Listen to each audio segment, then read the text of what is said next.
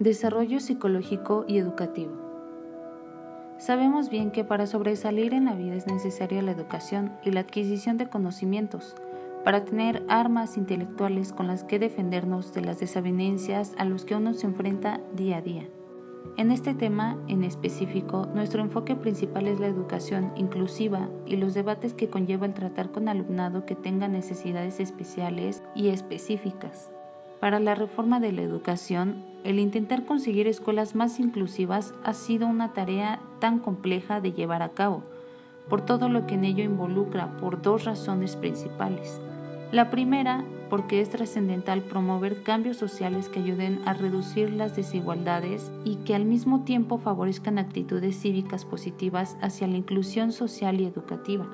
La segunda, porque se deben confrontar los retos y dilemas a los que se enfrenta la inclusión educativa para facilitar el aprendizaje y la convivencia de todos los alumnos en sí en las condiciones de mayor integración posible y armoniosa. El objetivo de lograr un desarrollo psicológico y educativo en los alumnos con necesidades específicas es ayudarles a obtener un panorama cultural que les forje una base de acuerdo a sus necesidades individuales ante la sociedad.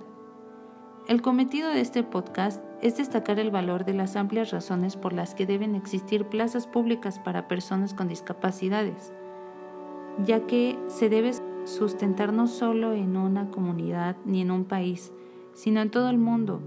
la equidad, los valores y crear un análisis de las barreras que existen aún en día en el desarrollo de un programa de integración en una escuela ordinaria para un alumno con necesidades educativas especiales asociadas a discapacidad. De igual manera, la tarea de lograr escuelas inclusivas que sean de calidad y valoradas por su entorno social exige que el conjunto de la sociedad y el sistema educativo, las escuelas,